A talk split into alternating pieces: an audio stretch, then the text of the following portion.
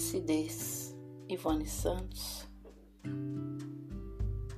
Às vezes acontecem uns déjà vus de repente, e neste ínterim nos vêm as lembranças das pessoas e dos espaços e dos tempos e das coisas e das ideias e dos eventos das narrativas do front.